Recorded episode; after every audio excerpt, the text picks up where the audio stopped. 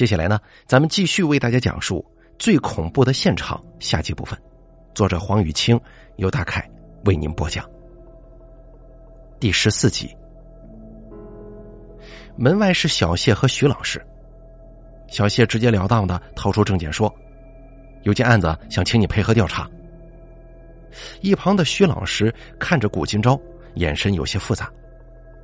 父亲担心的说：“金钊啊，你犯啥事儿了？”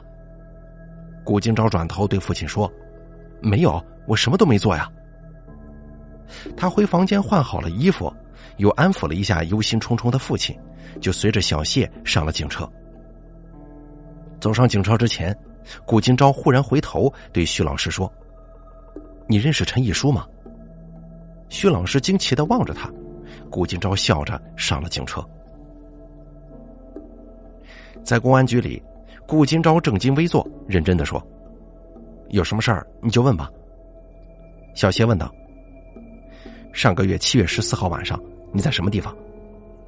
顾金钊说：“暑假我一般晚上都待在学校的画室里。”小谢善意的提醒道：“请你仔细想清楚再回答。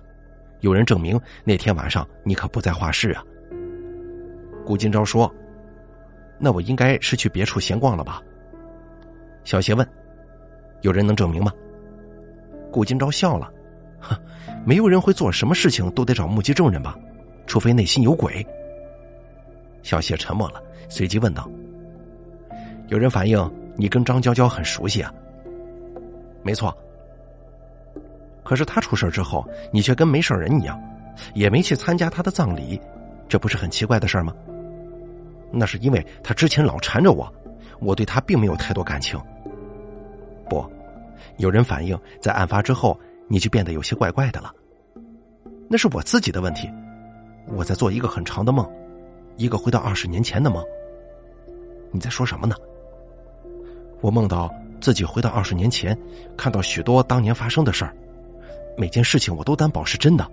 不信，你可以问问徐老师啊。我可以画出他年轻时候的样子，我还知道他二十年前跟某个男生约会的时候说的话呢。小谢猛地拍了一下桌子，吼道：“顾金钊，你还在装疯卖傻呀？”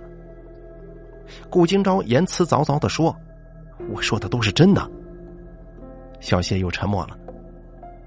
过了半天，小谢终于叹了口气说：“你先回去吧，等你精神状态好一些再说。”顾金钊感到颇有意外：“不是进拘留所吗？”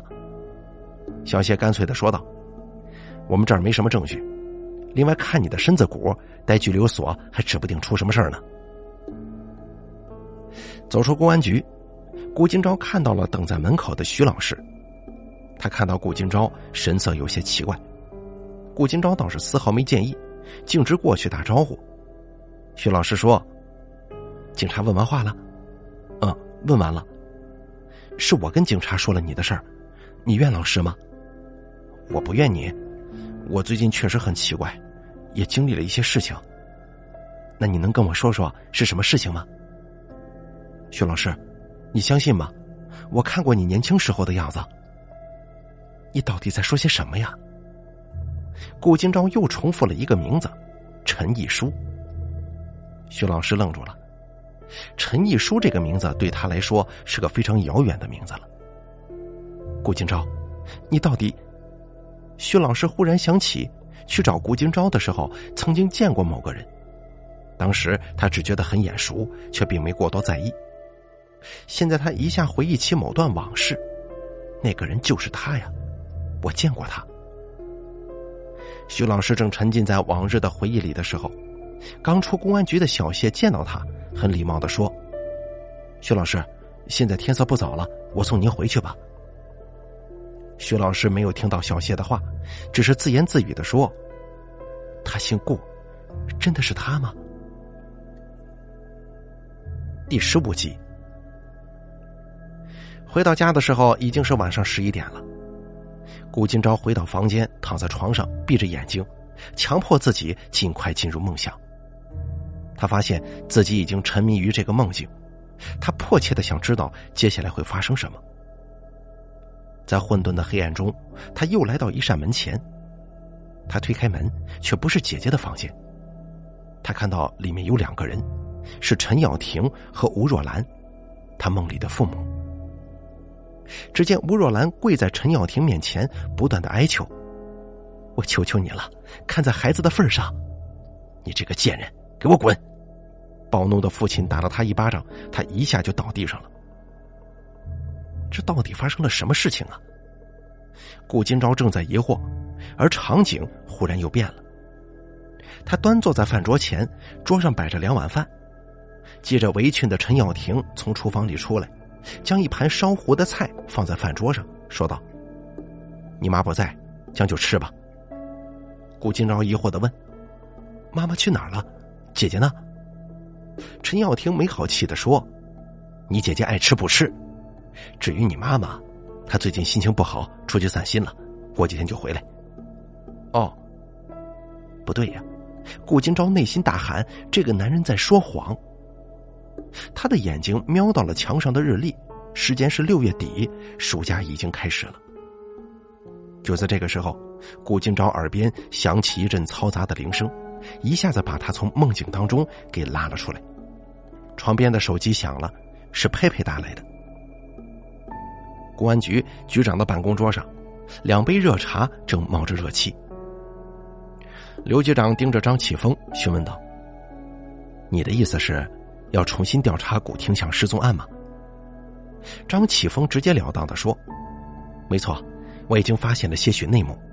我认为那次失踪案是一次凶杀大案。”刘局长听了之后一言不发，他很清楚这个部下的倔脾气，说出口的事儿就一定要办到。张启峰同志啊，这个有点难。你知道的，本来咱们人手就不够，最近还有一件凶杀案没解决，这样不是浪费资源吗？我明白了，我只是要求看看当年的卷宗，我私下去查，不会妨碍公事的。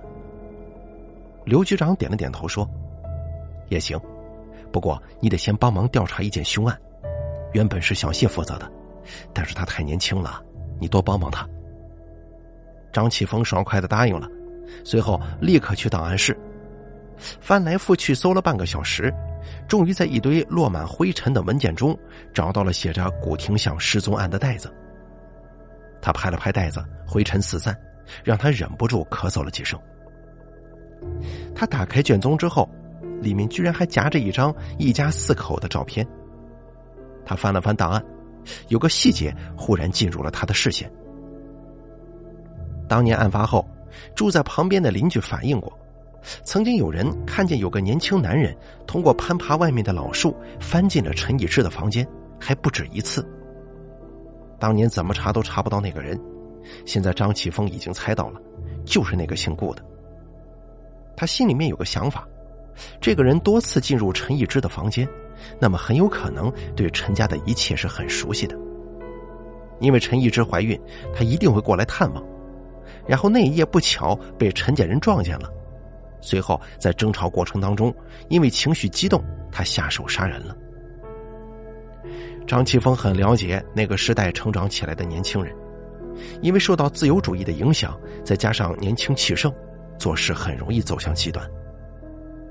张启峰正在沉思，小谢忽然进入了档案室，他看上去有些激动，一看到他，立刻大声喊道：“启峰说有线索了。”张启峰回头不明所以的说：“什么线索？”小谢定了定神，说道：“最近发生的女大学生被杀案，你知道吧？那个叫张娇娇的女生，在七月十四日那一晚被人用石头砸死了，跟田丰自杀是同一个事件，还有点巧呢。不是有点巧？后来有个老师提供了线索，说张娇娇当天可能是去见一个男生，那个男生姓顾，叫顾金钊。”姓顾，张启峰颇有点意外。小谢按耐住激动，继续说：“我去找那个姓顾的人的时候，徐老师也跟着去了。然后他认出顾金钊的父亲就是当年陈义之的男朋友。等等，那个老师认识陈义之吗？何止认识啊，那个老师还是陈义之弟弟的好朋友呢。本来他也没记清楚，结果顾金钊莫名其妙的跟他提起陈毅书这个名字，他才忽然想起来的。两件相隔二十年的案子，终于因为几个偶然事件联系在了一起。就在这个时候，张启峰的手机响了，他看了一下来电显示，发现是徐老太太。喂，张警官吗？我是田峰他妈。我知道，请问你有什么事儿？说起陈义之，我有一件事儿，不知道该说不该说呀。怎么了？因为这件事情很久远了。还涉及一些个人隐私，所以听到这儿，张启峰赶紧说：“当年的事情每一个细节都很重要，公民有配合警察的义务，我们也会替当事人保密的。”徐老太太犹豫很久之后说：“陈义之他爸爸不是在我们这儿买了打胎药吗？这事过了不久，有一天田丰他爸爸从外面回来，说了件事儿，说那个陈先生的妻子。”居然是他老同学，而且还说他老婆很久以前也向他买过打胎药，他当时还叮嘱我不要把这个事儿说出去，对女人的名声不好。什么？张启峰的脑海里忽然浮现出一种很可怕的假设。当日徐老太太说过一句话：“来他们这里买药的大多都是有了身孕却不敢声张的人。如果当年陈耀庭的太太曾经买了打胎药。”但是打胎药却是假的，那么，张启峰忽然大声喊道：“快，咱们快去顾家，也许事情有眉目了。”两个人匆匆离开公安局，来到门口的时候，迎头撞见了一个中年男人，是顾胜利。顾胜利认出张启峰，急急忙忙的说：“警察先生，我是来报案的。”张启峰压抑声音说：“出什么事了？”顾胜利带着哭腔说：“我的孩子给我发了条手机信息，然后跑了。”张喜峰跟小谢面面相觑，异口同声的问：“什么时候的事啊？”“就在昨天晚上啊。”第十六集。昨天晚上十二点，古金钊接到了连佩的电话。我听你爸爸说，今天警察找你问话了。是啊，但是我什么都没说。真的，真的，金钊哥，我其实是想来跟你道别的，我支撑不下去了，我打算深夜坐车去 A 市，然后坐高铁，去一个没人找得到我的地方。你冷静一下呀，你现在一逃，那不就等于承认你杀人了？连佩颤抖的声音大声喊道：“我没法冷静啊，我不想坐牢。你在哪里坐车？天东娱乐城对面，今晚一点三十分的车。”顾金钊立刻换上衣服，冲出家门，拦了一辆出租车，然后奔向天东娱乐城。等他心急火燎的赶到目的地的时候，已经是半个小时之后的事儿了。他一下出租车，立刻四处寻找，很快就发现，在路灯下面瑟瑟发抖的身影了。连佩，顾金钊喊了一声。连佩看到顾金钊表现出一副为难的样子，执拗的说：“你别劝我了。”我是不会回去的。顾金钊耐心的劝说：“你跑不了的，咱们除了瞒住警察，没有别的办法。跑不了，跑不了，难道就能瞒得住吗？再被警察审问，我不就得疯了？”连佩呀，你，对不起，我太自私了，把你也给连累了。顾金钊还想劝呢，这个时候，一辆从远处而来的大巴车停在二人面前。连佩看见车门打开，急急忙忙的提起行李就跑上车。顾金钊也想上去，却被汽车师傅给拦住了。“哎，先给车票钱，一百二十块。”顾金钊交了钱，随后上车。大巴车关上车门，立即驶进了无尽的黑夜里。车上人不多，顾金钊的卧铺就在连佩对面，两个人开始面对面说着悄悄话。连佩看着顾金钊。眼神狐疑不定，而顾金钊此刻则是一门心思的想劝他回去。金钊哥，你知道吗？直到现在我都不能确定是不是我杀了张娇娇。顾金钊叹了口气说：“现在说什么都晚了。”直到现在，两个人才真正开始谈起案发时候的情况。金钊哥，我没骗你，我总觉得那个人不是我。顾金钊惊奇的问道：“怎么了？”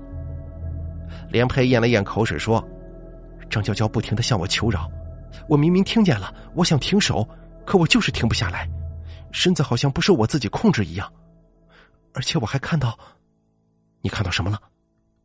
连佩探出身子，把脸凑到顾金钊面前，盯着他的双眼说：“金钊哥，你确定你眼中的人是我吗？”这个时候，前面一位正在睡觉的乘客不耐烦的说：“这大半夜的不好好躺着，瞎聊什么呢？”顾金钊刚想回话，忽然听见车内发出一声巨响，随后就听见前面的汽车司机大声叫道：“哎呀，完蛋了！”话音刚落，顾金钊感觉周围天旋地转，伴随着一阵阵惊慌失措的尖叫声，他的意识随着大巴车跌进了黑暗的深渊里。深渊的尽头，是梦的结局。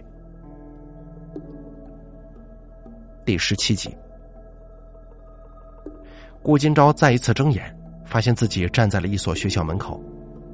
他抬头一看，只见校门上写着四个大字：“天风附中。”顾金钊曾经听父亲说过，这是当年父母一同待过的学校。我为什么站在这里呢？我在等谁呀？正在疑惑着。就看见马尾辫女孩徐雅茹走到了自己面前。喂，陈毅说，我们走吧。去哪儿啊？不是说好了去我家吃饭吗？顾金钊这才想起来，因为这几天妈妈不在，又吃不惯父亲做的饭。徐雅茹知道之后，很热情的邀请他到他家吃饭。我妈妈做的饭可好吃了，你肯定会喜欢的。顾金钊内心感慨呀。原来徐老师一直很在意陈毅书，他忽然很想知道，二十年后徐老师在听到这个名字的时候，内心是什么感受。在徐雅茹家吃完饭，顾金钊谢绝了他的挽留，匆匆赶回了家。回家的时候，他还在路上打包了一份盒饭。走进古亭巷，他遇到了邻居王大爷。他礼貌的打了个招呼，可没想到王大爷却把他叫住了。喂，一叔啊，刚才我遇到你妈了，她钱包掉了，我叫了她几声，她都没应，你拿回去给她吧。顾金钊一下懵了，他接过王大爷手中的钱包，一看，的确是母亲的，这个没错。王大爷还在喋喋不休的说：“你妈妈怎么最近越来越粗心呢？是不是有什么心事啊？”顾金钊很快赶回家，他先到父母的卧房看了一眼。确认妈妈不在之后，又上了二楼。他来到姐姐的房门前，敲了敲门。不一会儿，门开了，姐姐的身影从里面露了出来。她看上去有些憔悴，腹部隆起的已经很明显了，脸上挂着一种跟实际年龄极不匹配的忧郁。姐，给你饭。姐姐接过盒饭，疑惑的说：“最近怎么不是爸爸做饭，就是外卖呢？妈妈呢？”他吞了吞口水说：“妈妈最近好像去外地散心了，很快会回来的。”姐姐沉默了，好一会儿才说：“我让她失望了。”这些日子，她为了避免跟父母起冲突，伤及腹中骨肉，只好把自己锁在房间里。对于一个少女来说，这得是多大的折磨呀！顾金钊在心里大声喊道：“这个人是我妈妈，她肚子里的孩子就是我。”姐姐，你一个人无聊不？我陪你说说话吧。我不无聊，顾哥哥经常偷偷爬上来跟我说话的。说完门，啪的一声就关上了。顾金钊走下了楼梯，路过卧房的时候，又看了一眼里面。他现在有个问题要搞清楚：妈妈真的回来了吗？如果不是，那么今天早上王大爷看到的人又是谁呢？第二天，顾金钊假装出去玩，出门刚走了几步，又蹑手蹑脚的跑回了家，偷偷上了天台。他蹲在地上，仔细留意着古亭巷的动静。昨天他又去问王大爷，最后一次看到他母亲是什么时候？结果王大爷很疑惑的说：“上午八九点钟出的门呢，他不总是这个时间出去买东西吗？”顾金钊感觉非常不对劲，妈妈离家已经很久了。那王大爷遇到的又是谁呢？就在这个时候，顾金钊看见巷口走过来一个中年女人。尽管相隔有些远，但是顾金钊还是认出这个女人身上的衣服就是他妈妈平日里所穿的。果不其然，中年女人走到他家门口的时候停下脚步，紧接着他看到她掏出钥匙打开了房门。顾金钊心里一阵激动，赶紧跑下天台来到楼下，他刚好看见中年女人进了卧房。他赶紧跑到卧房前，正要开口叫妈，却一下子顿住了。那个中年女人脱去了身上的衣服，接着又取下了假发，露出一副男人的模样。这个中年女人不是妈妈，而是她爸爸陈耀庭。一叔，你怎么还在家呀？陈耀庭转身看到了站在门口的儿子，一下有些慌乱，但是他迅速冷静下来。立刻挥了挥手，示意儿子进房。顾金钊进入房间，狐疑的盯着陈耀庭：“爸，你干嘛要打扮成这个样子呀？”陈耀庭沉默了一会儿，好像是在想着该如何解释。过了一会儿，他终于开口说：“一叔啊，我是为了我们父子的将来打算，我们以后要一起生活的。我们，那妈妈跟姐姐呢？”一提到妈妈，陈耀庭瞬间激动了。一说，你好好给我听着，你没有妈妈，那个贱人根本就不配做你妈。还有你姐姐，以后也不是你姐姐了。这这到底发生什么事了？一直她也不是爸爸的女儿，她是那个贱人跟野男人的孩子。这句话重重的砸在了顾金钊的耳朵里，他一下子不知所措。过了一会儿，他哆嗦着问道。那妈妈是被你赶走了吗？陈耀庭没有回答，只是盯着他，眼神中透出一丝狰狞。不对，顾金钊在内心大叫：他为什么要假扮成妈妈？他要干什么？这个时候，陈耀庭抱住儿子，小声的说：“一叔啊，你既然看见了，那我就如实跟你说，爸爸不可能永远养着那个野种。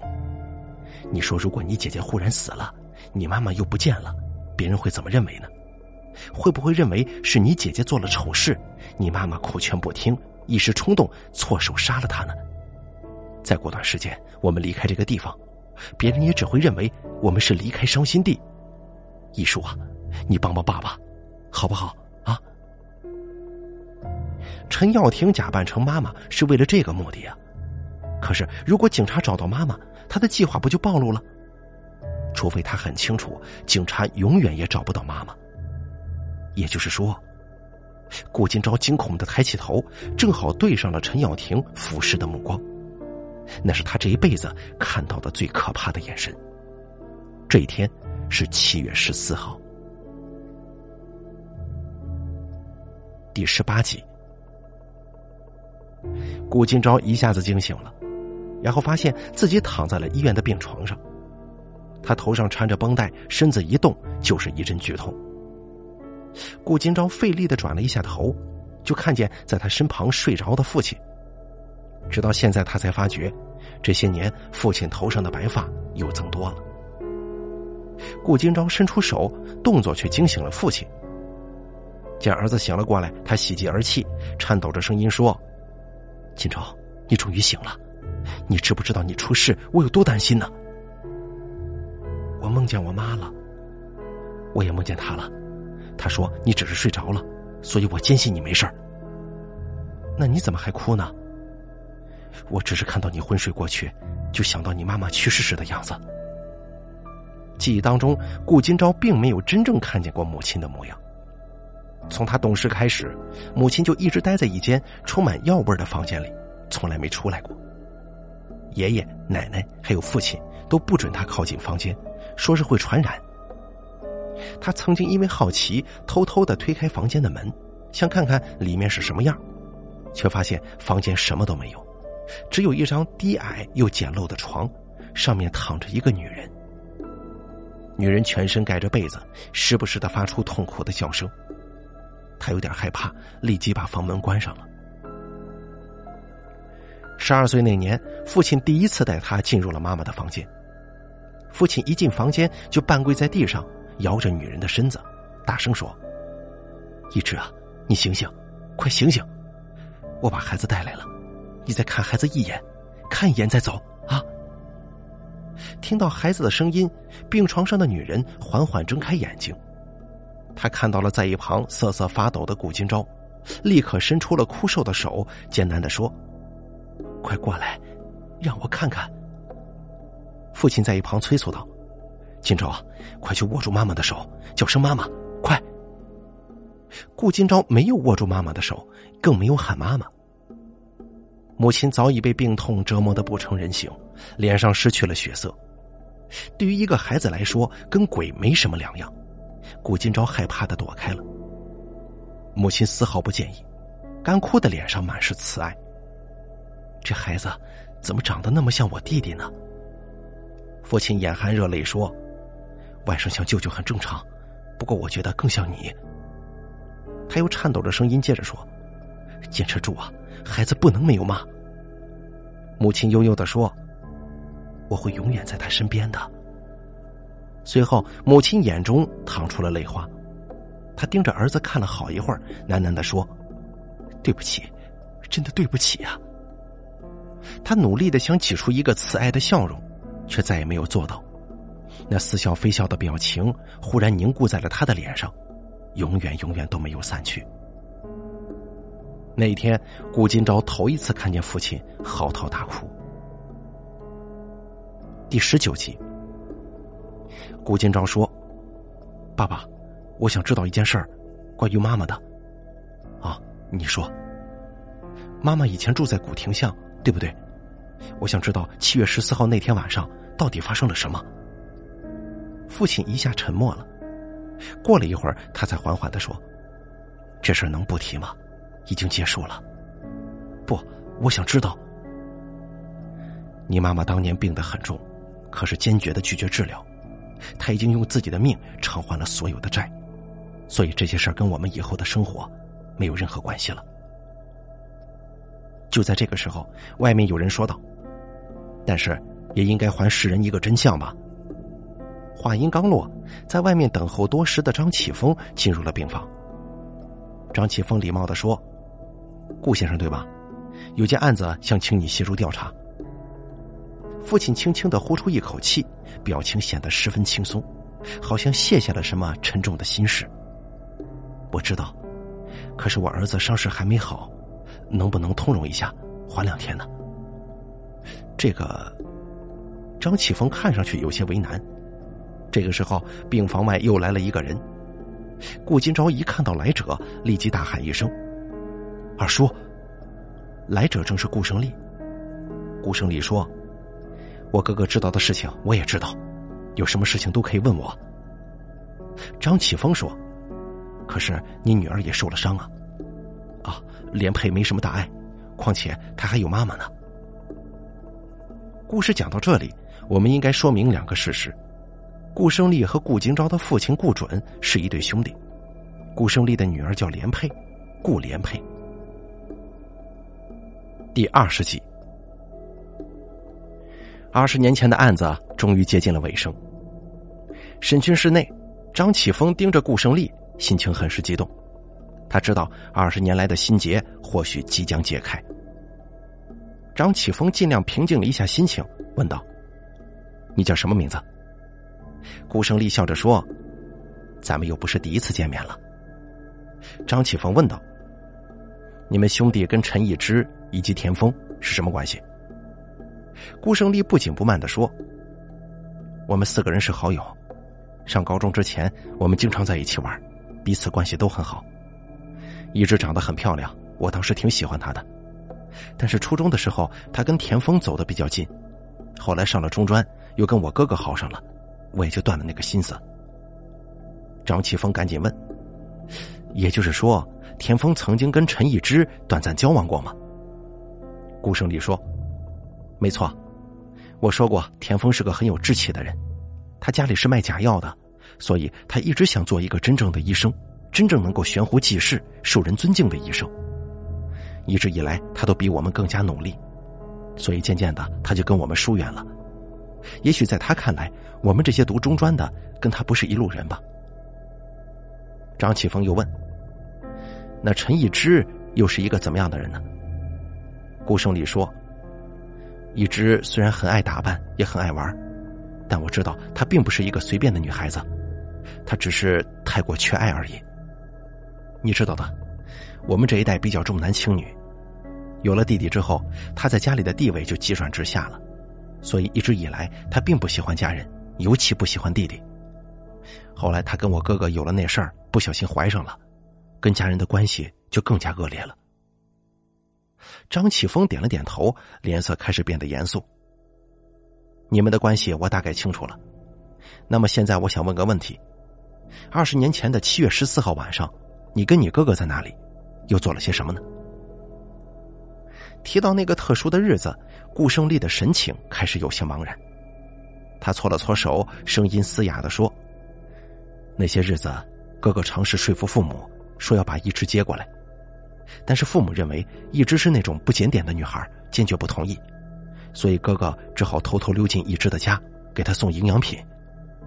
为了照顾她，哥哥借遍了亲朋好友，还放弃了学业，到处打零工呢。”张启峰叹了口气说。这又是何必呢？明明应该是好好读书的年纪啊！顾胜利说：“哥哥舍不得他跟一枝爱的结晶，对于一枝来说，也许只是想借着孩子逃离家庭吧。他天真的认为，有了孩子，我们家就会接受他。”张启峰说：“逃离？他就那么厌恶他的家人吗？”顾胜利说：“也许这才是出事的真正原因吧。”那天晚上，哥哥像平常一样跑去他家，当然了，他都是偷偷爬树上去的。我经常叮嘱他不要这么做，万一遇到他的家人就不好了。可是他不听啊。结果没多久，我哥哥就打电话给我，说让我赶快去陈义之家。我当时预感到出事了，就急急忙忙的跑过去。没想到到了他家，给我开门的，居然是我哥。说到这里，顾胜利的神情有些惶恐。他颤抖着声音说：“我刚进入客厅，就看见一只的爸爸躺在楼梯口，周围全都是血。随后，我被哥哥拉到了一只的房间，一进去就看见陈一书死在他的房间里了。陈一之拿着刀蹲在角落里瑟瑟发抖。这个时候，一旁的哥哥说：‘是一只的爸爸和弟弟想对他不利，一只是出于自卫，这才……那当时你为什么不报警呢？’”我想过报警啊，可是却被哥哥拦住了。他恳求我说：“一直怀着他的孩子不能坐牢，他是我亲人，我不能不管呢。”所以，我们偷偷把一只接回了家，然后处理尸体。等一切都做完之后，我们才向爸妈坦白。我爸爸妈妈当时都吓坏了，可事已至此，如果报警的话，这两个儿子都得进去。更何况，一只肚子里还有顾家的骨肉。这件事情就这样被瞒了下来。张启峰问道：“你真觉得一个孕妇有能力杀死两个男人吗？”啊？顾胜利沉默了。张启峰厉声说道：“事实上，你也在怀疑是不是？在现场有能力杀死陈家父子的，只有你哥哥顾准，这才是你不顾一切要做他帮凶的原因吧？”顾胜利的头埋得更低了。我相信他，他不会骗我。他为什么要对我说谎呢？如果人真是他杀的，我更会帮他呀。他没理由骗我吗？张启峰若有所思，随后又问：“除了陈家父子，陈玉芝的母亲呢？也死了？”顾胜利摇了摇头说：“没看见。”你说什么？没看见？没错，连陈玉芝也不知道他妈妈去哪儿了，只是听说他案发前就离开家了。当时我们还很担心他会回来，没想到他一直不知所踪。吴若兰在案发前就失踪了吗？自从知道打胎药的内情之后，张启峰心里一直有一个很可怕的假设。现在顾胜利的证词让这个假设距离真相又更接近了一步。顾胜利长出一口气说：“张警官，这二十年来，我经常做梦，梦见自己回到发生命案的屋子里。”张启峰理解一般的点了点头，说：“我知道，因为我也一样。我们也许不太一样。我最常梦见的，也是最害怕的，不是血淋淋的现场，更不是陈家父子的尸体。当时清理完现场，我总是忍不住想，这里死了两个人，可是却被清理的干干净净，好像什么事儿都没发生一样。那干干净净、空无一人的屋子，是我这辈子看过的最恐怖的场景，因为他仿佛在告诉我，人是可以随时被抹去的。张启峰忽然觉得，他跟顾胜利有某些地方很是相似。我想问一下，这二十年来，你是不是经常去古亭巷啊？顾胜利点了点头说：“那地方很古怪，就好像有魔力一样，把我吸引了过去。”我越害怕就越想去，只有看到那栋屋子，我才能暂时获得心安。你说这是不是很奇怪呢？人的情感很奇怪，有时候越恐惧的事情，往往会越让你产生依赖。这个时候，小谢进入了审讯室，在张启峰的耳边说了些什么。张启峰听完之后，望着顾胜利，脸上不禁浮现出惋惜的神情。他叹了口气，遗憾的说。顾胜利先生，我得到一个不太好的消息，您的女儿顾连佩在医院里已经承认自己谋杀了张娇娇。顾胜利的眼睛忽然睁大了，他大声吼道：“不可能啊，这怎么可能呢？十四号那天我明明看见他在家的，他怎么可能跑去杀人呢？”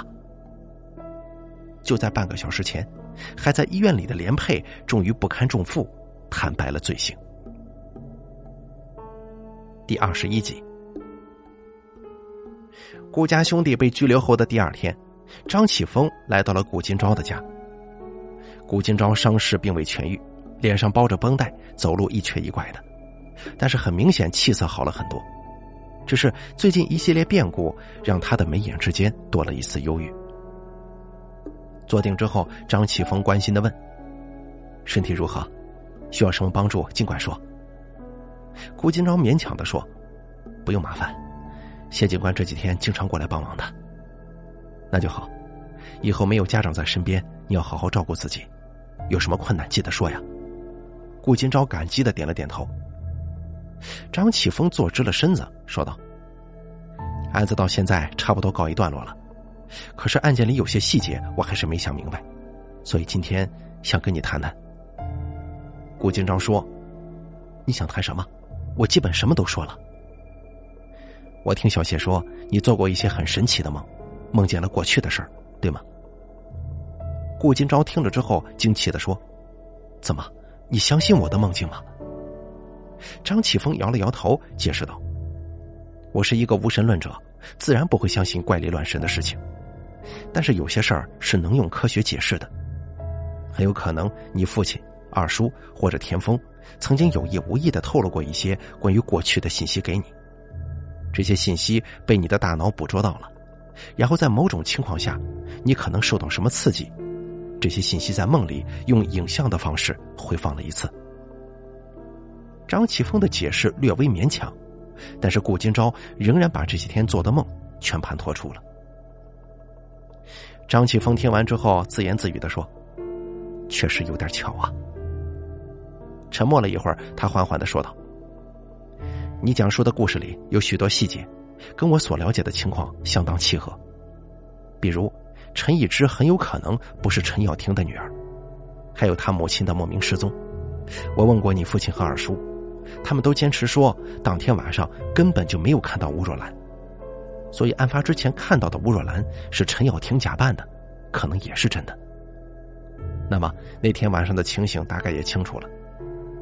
陈耀庭在得知陈一之不是自己女儿的事实之后，冲动之下错手杀害了妻子，而之后他却面临一个两难的处境：他不可能继续跟陈一之做父女，可是犯下命案的他却无法说出真相，所以他打算干脆连陈一之也给杀掉。七月十四号那天晚上，两父子在打算动手的时候，却遇到了前来看望陈一之的顾准。顾金朝没说话，他皱着眉头，仿佛在思考着什么。张启峰又说：“不过这些啊，归根到底都只是推测，没有实质证据。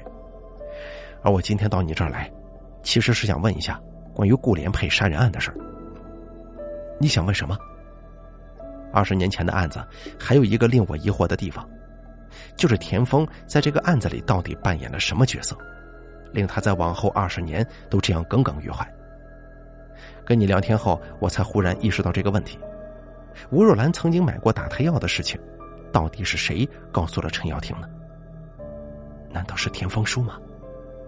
没错，田丰的父母是卖假药的，为了生意，应该不会暴露顾客的秘密，所以唯一能泄露这个秘密的只有田丰。他也许很喜欢你妈妈，可是却因为上了不同的学校，导致他最后选择了你爸爸，因此他心中一直愤恨。所以才会把那件事情告诉给陈耀庭，以此来报复陈一之。后来陈家一家四口都失踪了，虽然他不知道详细内情，但他心中隐隐约约的也能猜到些什么，这就成了他的心病了。顾金钊黯然的说：“这跟连佩的案子有什么关系呢？”张启峰嘴角浮现出一丝笑意。田丰自杀的那一夜，他本来是想去找顾胜利的。按理来说，如果他真有自杀的念头，那还会去找朋友吗？那么当天晚上他到底看到了什么，导致他忽然自杀呢？他遗书里的“他回来了”，到底是什么意思？顾金钊瞬间明白了他的意思，无奈的点了点头。张启峰端详着顾金钊的脸，说道：“男孩子一般长得会像母亲。那一夜，顾连佩杀死了张娇娇。”但是他却有不在场证明，为什么呢？因为那天晚上你假扮了他。我想事实应该是这样的：他事先在街道上各个店铺分别买了点东西，顺便跟售货员聊天，让他们加深印象。等到时间差不多了，他跑到你那儿去，让你穿上同样的衣服冒充他，然后你戴上假发，稍微遮挡了一下脸，去了他家。但是好巧不巧，撞上了来找顾胜利的田丰。田丰看到了扮成女装的你，在那个特殊的日子、特殊的时刻，他以为陈一之变成鬼来找他呢。被抑郁症长期折磨的他，在那个时候彻底崩溃了。这原本是个简单的把戏，却无意之间造成了田丰的死亡，更让二十年前的一宗悬案浮上了水面。在人世间，到底有多少种这样奇妙的巧合呢？我不是故意的。顾金朝低着头说：“连佩是个很贪玩的女孩子，可是二叔却是很严厉的家长，所以她时常感到苦恼。后来有一天，他出了个主意，就是让我假扮他骗二叔，因为二叔是个酒鬼，一喝酒就神志不清楚。我穿连佩的衣服，只要不看正脸，总能够轻而易举的骗过他。那天也是这样，我根本没想到他不是出去玩，而是去杀人呢。”张启峰点了点头，随后站起身说：“那么就这样吧，今天的谈话到此为止。”顾金钊有些讶异的说：“你不是来抓我的吗？”张启峰说道：“两件案子已经牵扯了太多人了，没必要再搭上一个学生的前程。人世间有很多事情都是无奈的，未来你还会遇见很多人，经历很多事儿，所以啊，别老是纠结在过去了，有时候要学会放下。”别再做梦了。第二十二集，这一天，徐老师跟顾金钊来到了当年他跟陈毅书一起读书的地方。没错，就是这儿。徐老师把顾金钊带到了学校的储物室。顾金钊走进去一看，里面摆放着形形色色的东西，绝大多数上面都落满了灰尘，看得出很久没人打扫了。你带我来这里。是要找什么吗？顾金钊不解的问。没错，就是这幅画，陈一书留下的。徐老师走到左边的墙边，指着墙上挂着的一幅画。顾金钊过去一看，那幅画像上是一张鬼脸，不是别人，正是他的母亲陈一之。这幅画怎么会在这儿啊？徐老师解释道：“当年我们中学毕业。”许多人想给学校留下点什么东西做纪念，所以就把许多觉得珍贵的东西留在了这里。陈毅书就把这幅画留下了。他盯着这幅画，眼睛突然红了。随后他转头对顾金钊说：“你也画过一幅一模一样的画，对吗？顾金钊有些错愕，随后用力的点了点头。徐老师笑了，所以我相信你见过年轻时候的我。顾金钊跟着笑道：“您年轻的时候可真好看呢。”徐老师说：“其实陈毅书失踪之后，我一直认为以后还会跟他再见面的。后来念着念着，不知怎么回事就把他给忘了，直到现在才知道他很早很早就去世了。”顾金钊想起了梦里徐老师站在陈毅书身旁的情景，鼻子忽然一酸。徐老师盯着顾金钊的眼睛，很认真的说：“其实我想告诉你。”一叔他一直很爱他的姐姐，也就是你的妈妈，尽管他对他并不好，所以我不相信他会跟他爸爸一起害你妈妈。我也明白现在说这些没用了，但是我希望你能相信，我不想他在这个世上唯一的亲人还在误会他。我知道的，因为我看到了。你看到了，在梦里吗？不，是在画里。顾金钊指着墙上的画说：“这幅画跟我画的不太一样。在陈毅书的画里，姐姐陈毅之的鬼脸没有丝毫的恶意和怨恨，显得调皮而灵动，就像是一个扮着鬼脸逗弟弟笑的姐姐一样。这才是当年陈毅书心中姐姐的形象吧？